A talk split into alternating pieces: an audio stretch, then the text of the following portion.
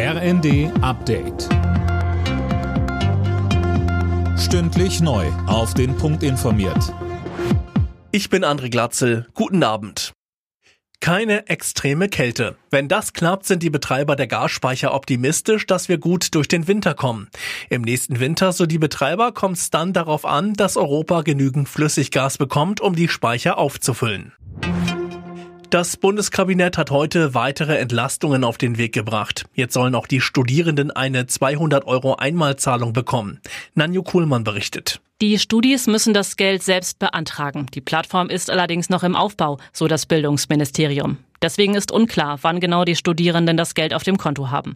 Das Kabinett hat außerdem noch die zusätzlichen Milliarden für den Nahverkehr beschlossen. Pro Jahr soll es für Bus und Bahn in den Ländern ja eine Milliarde on top geben. Die Mittel sollen zudem jährlich um drei Prozent steigen. Die Vorhaben müssen als nächstes durch den Bundestag.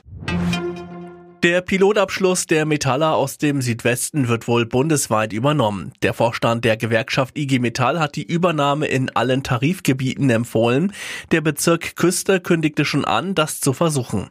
In Baden-Württemberg hatten sich Arbeitgeber und Gewerkschaft auf eine deutliche Gehaltserhöhung in zwei Schritten sowie eine steuerfreie Einmalzahlung geeinigt.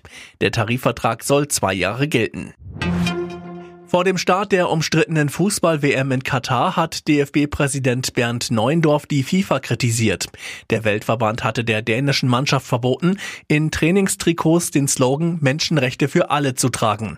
Das kann Neuendorf nicht nachvollziehen. Wir sprechen hier bei so einem Slogan Human Rights for All nicht über eine politische Entscheidung, die man so oder so treffen kann, sondern hier geht es äh, um Menschenrechte und äh, Menschenrechte sind halt allgemeingültig und verbindlich auf der ganzen Welt. Dahinter sollten wir uns alle versammeln können, insbesondere auch die FIFA, die sich in ihren Grundsätzen diese Menschenrechte ja auch äh, auf die Fahne geschrieben hat. Alle Nachrichten auf rnd.de